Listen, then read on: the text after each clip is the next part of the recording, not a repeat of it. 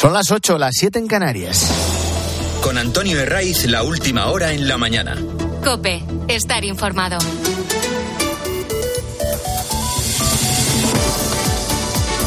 Muy buenos días, desde las 6 te venimos acompañando en la mañana del fin de semana de Cope con la mayor parte de este sábado 13 de enero por delante y que en pleno invierno nos va a dar una pequeña tregua. Amaina algo el intenso fresquito que arrastramos, fundamentalmente lo vamos a notar mañana domingo. Y hoy la cita del día está en la finca toledana de Quintos de Mora, que es donde Pedro Sánchez reúne a todos sus ministros, a los 22 como no son pocos, les da para jugar un partido de fútbol de lo más inclusivo, faltaría más, y como no, con el de árbitro. Estas reuniones para inyectar moral a la tropa son habituales en muchas empresas. También en el propio gobierno, desde que llegó a Moncloa, al empezar el curso, después del verano o al comenzar el año, como es el caso.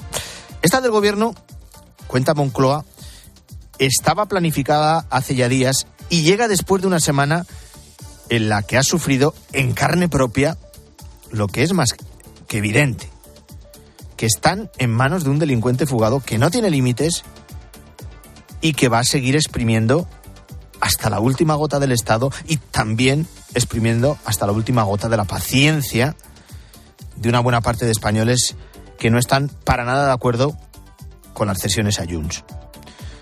Aquí hay que tener en todo caso una cuestión clara. El responsable no es Puigdemont, que presiona, que tensa la cuerda. No. El responsable es Pedro Sánchez que cede. Y visto lo del pleno del miércoles, la agonía para sacar adelante dos de los tres decretos que presentaban, hoy en ese encuentro informal en la finca de Quintos de Mora, de lo que se trata es de afianzar la doctrina. Que el argumentario sea el mismo para todos. Que cuando salgan de allí, cada uno de los ministros repita cual loro lo que les ha dictado Pedro Sánchez. Que Junts filtra que Moncloa va a ceder a Cataluña las competencias de inmigración. Le damos la vuelta. Señores, que no va a ser para tanto que no vamos a hacer grandes cesiones como el control de los flujos migratorios o las expulsiones de inmigrantes. Que Puigdemont arranca una reforma legal para presionar a las empresas que se fueron el 1 de octubre de 2017. Lo mismo. Hacemos que parezca un accidente. Total, si por muy grave que sea todo esto, va a venir algo después que lo va a superar con creces. No se ha aprobado todavía y el PSOE ha conseguido ya echar una gran lona para tapar el hedor que transmite lo de la amnistía. No se ha aprobado todavía esa polémica ley y ya han conseguido normalizar, al menos entre su parroquia, la vuelta de Puigdemont sin que tenga que dar cuentas a, a la justicia. El mensaje, y esta va a ser una de las partes esenciales de la doctrina que les va a dictar hoy Sánchez a los suyos, es señalar siempre al Partido Popular como culpable, pase lo que pase. Y dirán, bueno, si esto ya lo tienen aprendido, pues todavía hay que aprenderlo más. Y aquí, entre los alumnos más aventajados, se sitúa siempre el ministro Félix Bolaños. Queríamos que se aprobaran los decretos. No vayamos a cuestiones más o menos accesorias. Lo que se aprobó fue que se suban las pensiones en un 4%, que se garantice transporte público gratuito, que baje la factura de la luz a las familias. Y lo conseguimos. Y el PP se quedó con mala cara, porque ellos querían recortes. La finca de Quintos de Mora ya te hemos contado que está en el término de los Llévenes, en Toledo, en Castilla-La Mancha, que es el único territorio en el que el PSOE el pasado 28 de mayo, consiguió reeditar su mayoría absoluta. Y ahí está el presidente Emiliano García Paje. ¿Qué es ese verso suelto dentro del Partido Socialista que termina siempre avalando con el voto de los socialistas castellano-manchegos las políticas de Pedro Sánchez, pero sí que, que al menos con su discurso consigue desnudar al presidente del gobierno. Y esta vez lo ha hecho a cuenta de la cesión a Cataluña de las competencias en inmigración. Lo que quiere Puigdemont es poco a poco ir construyendo un Estado para el día en que quieran tener lo propio. Con las cosas de comer no se puede mercadear. Y sinceramente estoy muy preocupado. Me preocupa desde una perspectiva incluso progresista. Porque si las competencias las pidiera vos, todo el mundo se rasgaría las vestiduras. Pero las pide Puigdemont para lo mismo y eso no tiene nada de progresista, eso es exactamente reaccionario. Pero es que sobre todo no me parece constitucional. Bueno, es verdad que la comparación con Vox es mm, lo que seguro más ha escocido a Pedro Sánchez y a sus ministros. El problema es que las palabras se diluyen. Eso también lo sabe Sánchez. Y por un oído le entra y mm, por otro le sale. Y como se diluyen, luego los votos de los socialistas de Castilla-La Mancha van siempre en la misma dirección, a apoyar la amnistía y todas y cada una de las cesiones que exija el fugado Puigdemont. Y la noticia este sábado sigue también en Oriente Próximo, en Yemen, donde hay un grupo islamista que está financiado por Irán, otra vez Irán, como perejil esencial de todos los conflictos en la zona. Un régimen, el de, las, el de los ayatolás, que no hay que olvidar, ha estado coqueteando, vamos a decirlo suavemente, pero algo más también que coquetear con un partido que ha formado y en parte forma parte del gobierno de España. Esto para que no se nos olvide. El caso es que estos hutíes de Yemen, armados, terroristas, llevan desde octubre y de forma más intensa desde noviembre con ataques contra los buques mercantes que atraviesan el Mar Rojo. Este no es un mero lugar de tránsito. Estamos hablando de un enclave estratégico, una ruta fundamental por la que transita hasta el 15% del comercio mundial.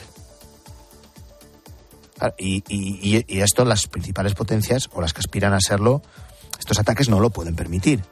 No pueden quedarse vendidos y que esos eh, eh, buques que transportan elementos esenciales para la industria del automóvil, para la eh, industria tecnológica, que vienen de Asia, se dirigen a Europa y a Estados Unidos, pues se vean atacados día sí y día también por esos terroristas hutíes.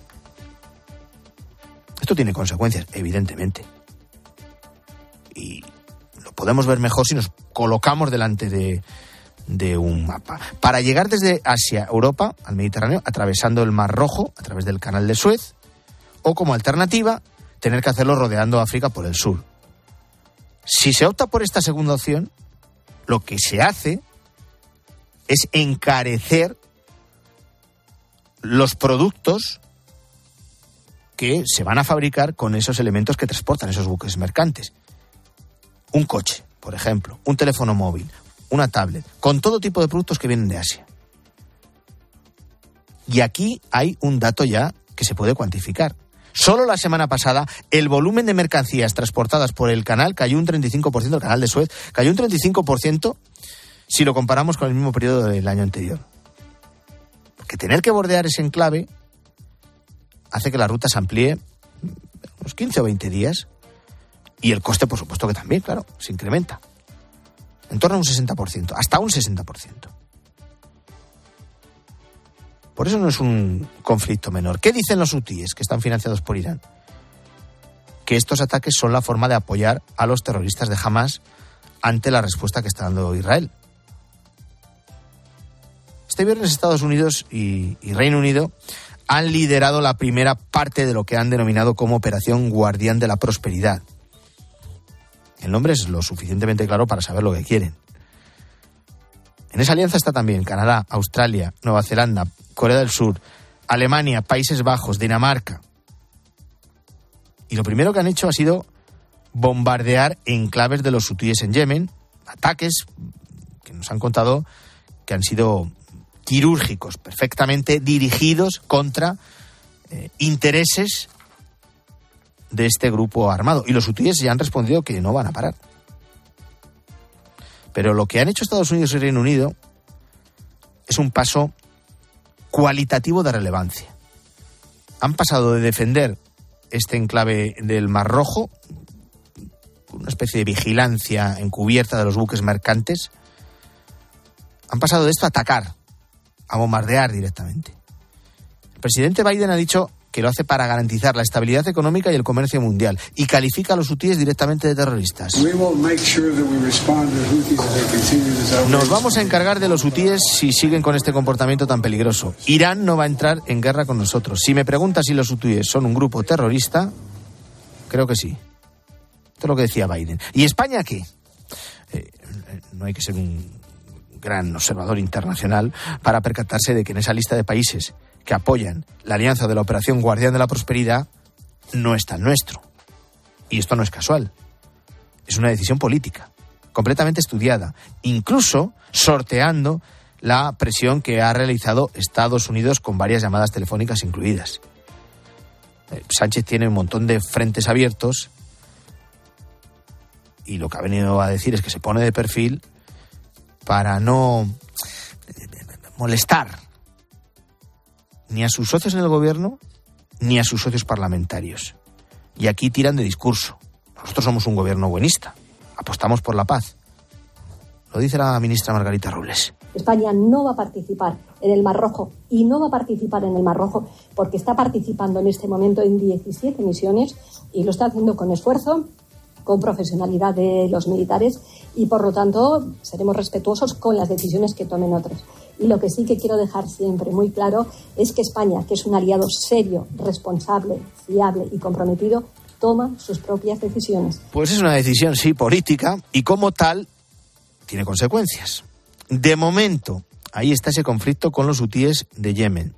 Ahí está esa guerra que mantiene Israel contra Hamas. Y ahí está también la amenaza de los terroristas libaneses de Hezbollah, amenaza permanente. Todo esto, este cóctel, puede contagiarse a Irán, puede contagiarse a Irak. Y ya es lo que nos faltaba. Hay más noticias en este sábado y te las cuento ya en titulares con Luis Calabor. Ecologistas delincuentes. La policía ha detenido a 22 miembros de la organización ecologista Futuro Vegetal acusados de formar una estructura criminal. Son los responsables de sabotear este verano los aeropuertos de Madrid e Ibiza y de pintar las paredes del Prado junto a dos cuadros de Goya. Se investiga el desvío de 54.000 euros de donaciones a la cuenta personal de uno de los jefes del grupo. Arrestado. La Guardia Civil detiene a un hombre de 46 años en Guntín, Lugo, tras matar a su padre de 76 con un arma de fuego. Al parecer, el presunto autor ha sido arrestado sin mostrar resistencia. A pesar de que el móvil del crimen todavía es una incógnita, algunas informaciones apuntan a que el acusado podría tener problemas psiquiátricos. Conflicto en Ecuador. El pulso entre el gobierno de Ecuador y las bandas de crimen organizado continúa. La tensión se centra en los motines carcelarios y la propuesta del presidente Daniel Noboa de subir el IVA. Se han registrado más de 850 detenidos en estos cuatro días. Y fin de una era. A los 83 años, Margarita II de Dinamarca pone fin a 52 años como monarca del país, tras que anunciase su abdicación a finales de 2023 a favor del príncipe Federico. Ha sido la segunda monarca danesa con el reinado más largo tras su antecesor, Cristian IV. Y empieza un fin de semana en el que tenemos un clásico para decidir el ganador de la Supercopa, Joseba Larrañaga. ¿Qué tal? Buenos días. Hola, ¿qué tal? Buenos días. Fin de semana de clásico. Aunque sea un trofeo menor, aunque sea en mitad de temporada, un partido entre el Madrid y el Barça eclipsa todo lo demás. Y en este caso suele ser habitual que el ganador de la Supercopa coloque el trofeo de forma bien visible en la vitrina y rápidamente engrose el palmarés, mientras que el que pierde hable de un torneo menor. Más allá del valor como tal, el partido tiene el añadido de que puede afianzar una idea como la del Madrid y provocar más desazón en el Barça, o al revés tal y como sucedió el año pasado, que le pegue un subidón al Barça que le permita afrontar con más garantías la segunda parte de la temporada. Así que importancia tiene y mucha y las consecuencias se comprobarán para bien o para mal en los dos equipos. Mañana a partir de las 8 de la tarde. Y mientras la liga sigue, obviamente no jugarán los cuatro equipos participantes en la Supercopa, pero sí el resto. Y la jornada comenzó ayer con la victoria 2-3 del Alavés en Sevilla y el consiguiente escándalo en el estadio hispalense. Y esta tarde tenemos el derby vasco en San Mamés, en una demostración más de que el fútbol puede entender perfectamente de rivalidades sin que eso suponga que no puedas ir a apoyar a tu equipo al campo rival con tu camiseta. En San Mamés y en Anoeta es lo más normal. Por mucho que nos lo expliquen, es absolutamente ininteligible que eso no suceda en el resto de los estadios del fútbol mundial. Algo estaremos haciendo mal. Feliz fin de semana. Antonio de Ray. La mañana. Cope. Estar informado. La NASA ha publicado su primer informe sobre la existencia de ovnis, objetos volantes no identificados. Algo de importancia debe tener Gaona. Lo que han dicho al final es algo así como no tenemos idea de lo que son los ovnis, UFOs o fanis o como quieras llamar. En COPE de 10 de la mañana a 2 de la tarde, los sábados y domingos, el mejor entretenimiento lo encuentras en fin de semana con Cristina López Slichting. Buenos días. En el sorteo del Eurojackpot de ayer, la combinación ganadora ha sido 3, 31, 34, 43 y 45. Soles 6 y 9. Recuerda, ahora con el Eurojackpot de la 11, todos los martes y viernes hay botes millonarios. Disfruta del día. Y ya sabes, a todos los que jugáis a la 11, bien jugado. Hay cosas que solo pasan una vez. Como el hiperahorro de Hipercor. Ofertas irrepetibles por tiempo limitado. Como un fantástico Smart TV Xiaomi de 55 pulgadas por solo 369 euros. Sí, sí, solo 369 euros. Es el hiperahorro de Hipercor. Solo hasta el 18 de enero. En tienda web y app. Hola Carlos, ¿conoces un buen programa de contabilidad? Claro, Isabel, el mejor. El programa Mi Conta de Monitor Informática. Amortiza de forma automática, importa de bancos, escáner y ficheros Excel. Contempla toda la fiscalidad y atendidos por el mejor servicio técnico del mercado. Y esto será carísimo. ¿Qué va? Solo 52 euros al mes. Entra en monitorinformática.com.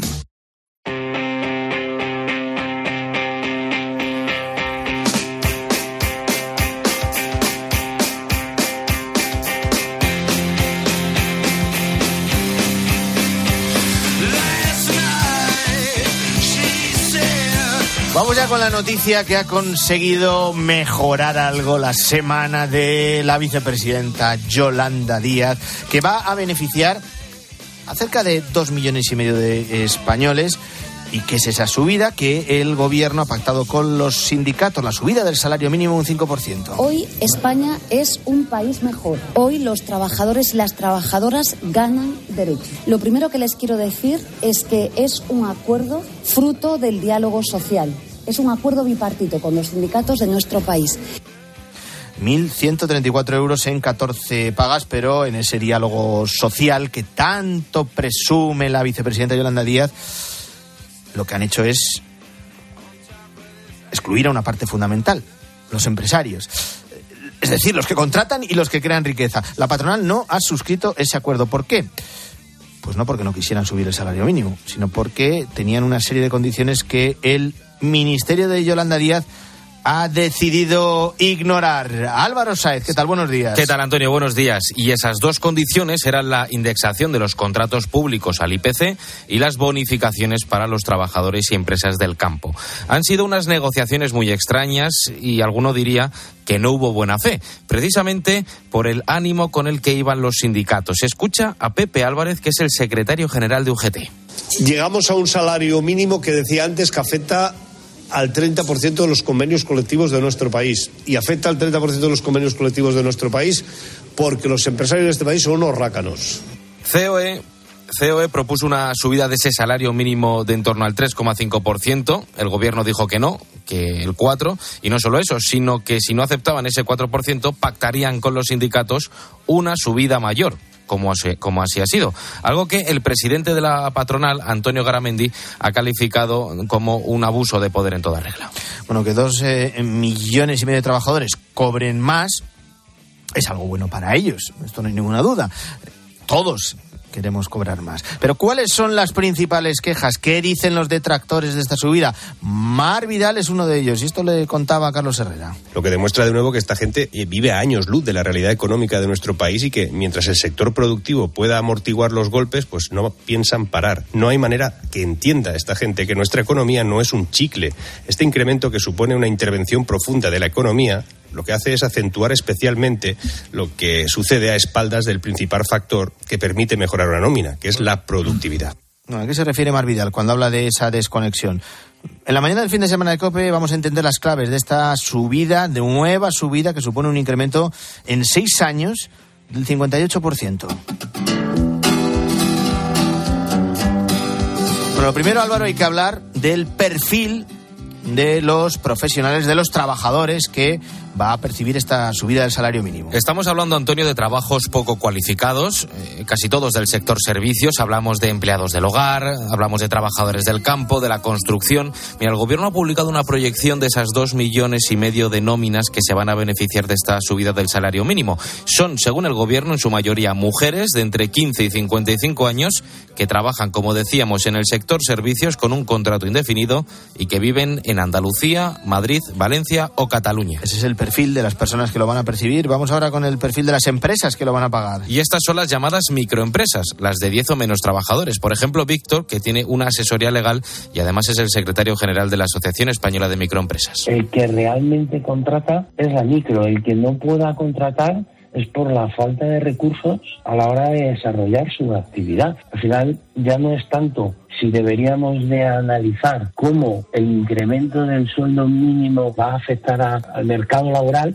sino consecuencia de esta subida, cómo va a afectar a este colectivo empresarial que más está aportando al desarrollo del PIB, ¿no? Y me comenta Víctor que a su negocio y al resto de las microempresas esta subida les va a afectar especialmente porque son las que más contratan y las que menos margen de maniobra tienen. Y a todo eso hay que sumar otra cosa más que parece evidente y puede no serlo.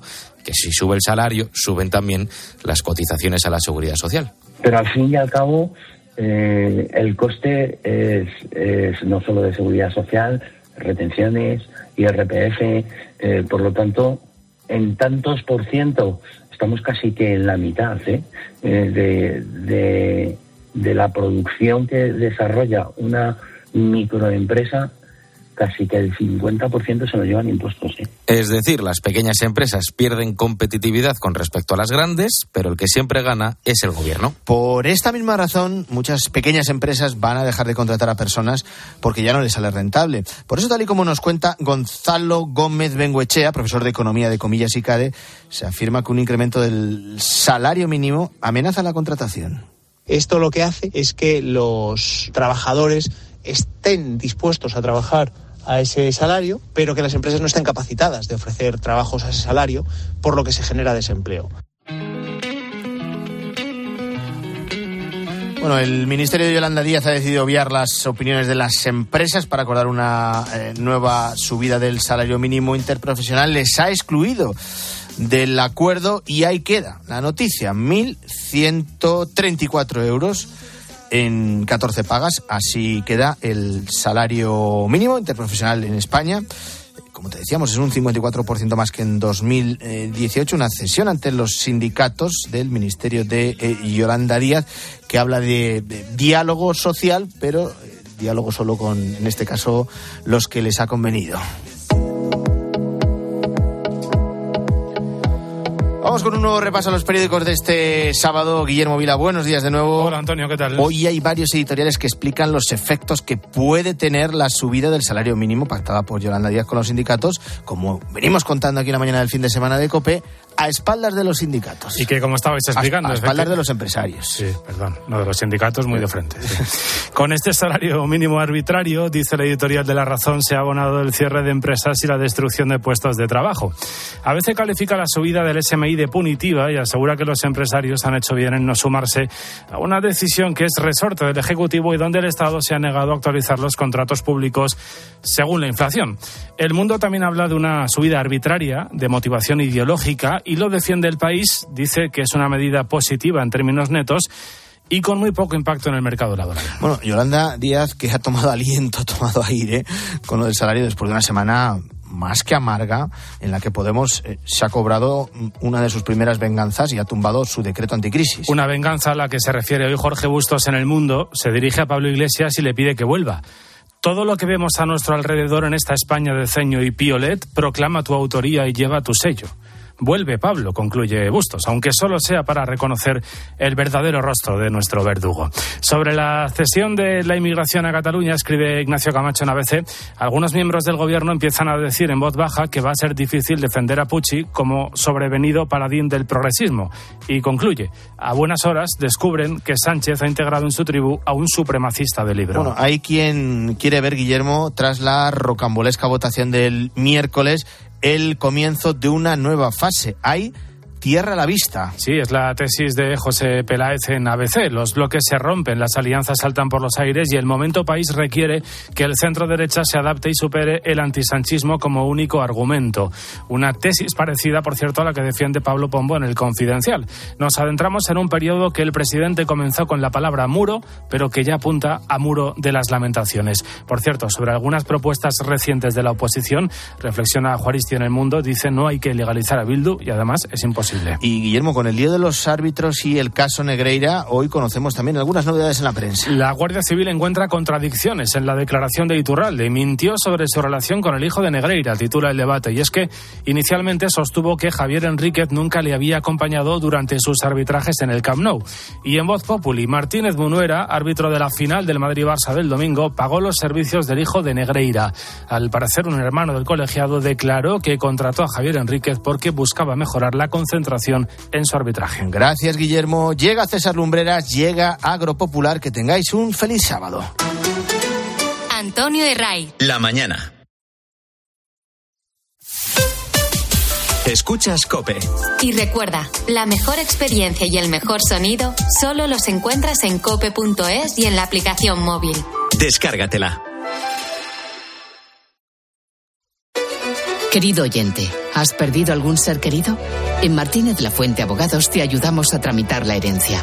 ¿Problemas entre los herederos? En Martínez La Fuente Abogados mediamos para resolverlos. Infórmate en el 646-690-032 o en martinezlafuenteabogados.es. Especialistas en herencias. Uf, si es que aquí un domingo no vamos a encontrar sitio en la vida. Ay, mira, ese parece que se va. Ah, no, está aparcando. Nada, pues vendo el coche en flexicar.es y ya está. No podemos estar aquí toda la tarde dando vueltas, que tenemos muchas cosas que hacer. Comprar o vender tu coche en flexicar.es puede ser muy fácil, igual demasiado. Flexicar, muy flexi, muchos cars.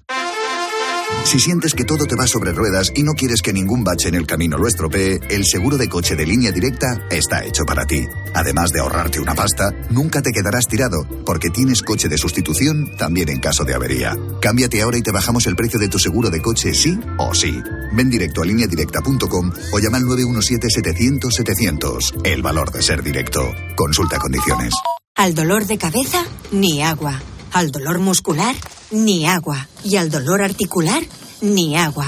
Ibudol es el primer ibuprofeno bebible en formato stick pack para aliviar el dolor rápidamente, con agradable sabor y sin necesidad de agua. Al dolor, ni agua. Ibudol tenía que ser de Kern Pharma. Lea las instrucciones de este medicamento y consulte al farmacéutico. Hay emociones tan intensas e indescriptibles que teníamos que ponerles nombre.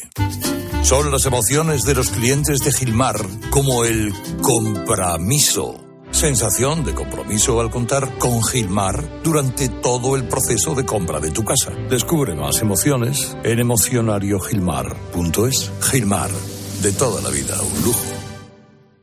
UMAS, mutua especialista en seguros para el sector educativo. Ofrecemos una solución integral para los colegios y guarderías. Daños patrimoniales, responsabilidad civil, accidentes de alumnos. Más de 1.400 centros ya confían en nosotros. Visítanos en umas.es. UMAS, más de 40 años de vocación de servicio. ¿Eres presidente de tu comunidad? ¿Quieres ahorrar en los servicios de conserjería y seguridad? Conoce nuestro vigilante virtual, gruposercon.com 900 102 101. Prepárate para disfrutar de un hogar súper renovado cambiando tu suelo, tus puertas, actualizando el baño o mejorando la calefacción y sumando confort en toda la casa con las super ofertas del Leroy Merlin. Ahorra con descuentos de hasta el 35%, solo hasta el 1 de febrero. Aprovecha nuestras super ofertas comprando en leroymerlin.es, en la app en el 910 49 99 99 o en tu tienda Leroy Merlin. Ahora en Carglass queremos que mejores tu visión cuando conduces bajo lluvia. Por eso, con la reparación o sustitución de cualquier luna, te aplicamos el tratamiento anti lluvia gratis. Carglass cambia, Carglass repara. Promoción válida hasta el 10 de febrero. Consulta condiciones en carglass.es.